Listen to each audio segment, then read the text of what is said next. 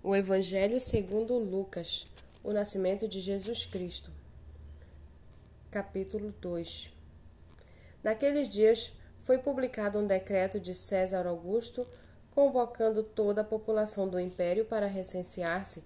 Este, o primeiro recenseamento foi feito quando Quirino era governador da Síria. Todos iam alistar-se, cada um à sua própria cidade.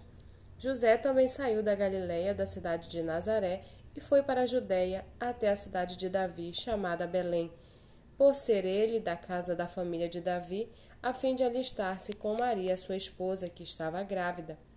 E aconteceu que, estando ele ali, chegou o tempo de ela ter a criança.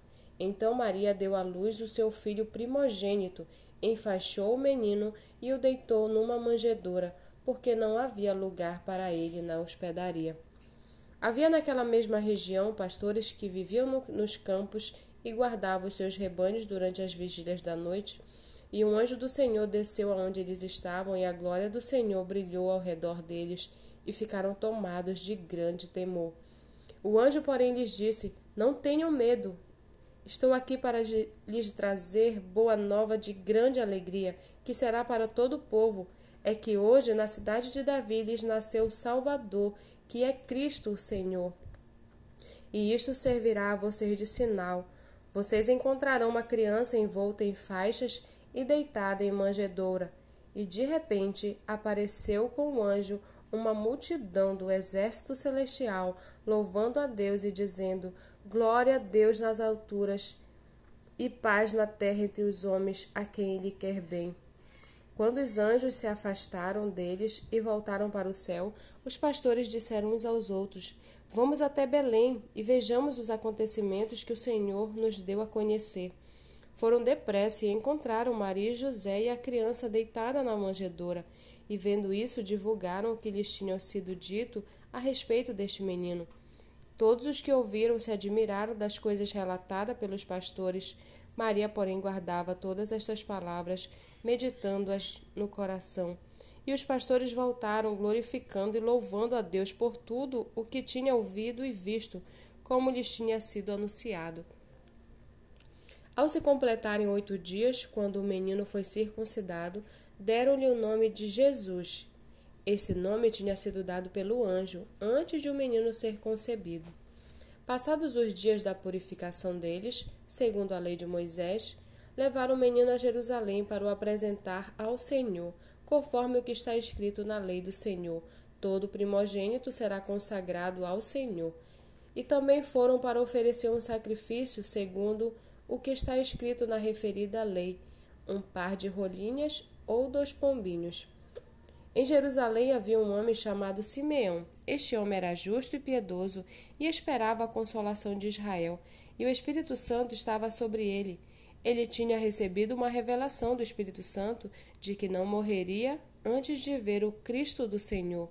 Movido pelo Espírito, ele foi ao templo quando os pais trouxeram o menino Jesus para fazerem com ele o que a lei ordenava. Simeão o tomou nos braços e louvou a Deus, dizendo: Agora, Senhor, Podes despedir em paz o teu servo, segundo a tua palavra, porque os meus olhos já viram a tua salvação, a qual preparaste diante de todos os povos, luz para a revelação dos, aos gentios e para a glória do teu povo de Israel. E o pai e a mãe do menino estavam admirados com o que se dizia a respeito dele. Simeão os abençoou e disse a Maria, mãe do menino: Eis que este menino está destinado tanto para a ruína como para a elevação de muitos em Israel, e para ser alvo de contradição, para que se manifestem os pensamentos de muitos corações. Quanto a você, Maria, uma espada atravessará a sua alma. Havia uma profetisa chamada Ana, filha de Fanuel, da tribo de Azer. Ela era bem idosa, tendo vivido com o marido sete anos desde que tinha se casado. Agora era viúva de oitenta e quatro anos ela não deixava o templo, mas adorava noite e dia com jejuns e orações. E chegando naquela hora, dava graças a Deus e falava a respeito do menino a todos os que esperavam a redenção de Jerusalém. Depois de terem cumprido tudo conforme a lei do Senhor, voltaram para Galiléia, para a sua cidade de Nazaré. o menino crescia e se fortalecia, enchendo-se de sabedoria, e a graça de Deus estava sobre ele. Todos os anos, os pais de Jesus iam a Jerusalém para a festa da Páscoa. Quando ele atingiu os doze anos, foram a Jerusalém segundo o costume da festa. Terminados os dias da festa, ao regressarem, o menino Jesus ficou em Jerusalém, sem que os pais dele o soubessem. Pensando, porém, que ele estava entre os companheiros de viagem, andaram o dia inteiro e então começaram a procurá-lo entre os parentes e os conhecidos. E como não o encontraram, voltaram a Jerusalém à sua procura. Três dias depois o acharam no templo, assentado no meio dos doutores, ouvindo-os e fazendo-lhes perguntas. E todos os que ouviam o menino se admiravam muito da sua inteligência e das suas respostas. Logo que os pais ouviram, ficaram maravilhados, e a sua mãe lhe disse: Filho, por que você fez isso conosco? Seu pai e eu estávamos aflitos à sua procura. E ele respondeu: Por que me procuravam? Não sabia que eu tinha de estar na casa do meu pai? Não compreenderam, porém, as palavras que lhes disse, e voltou com eles para Nazaré, e era submisso a eles.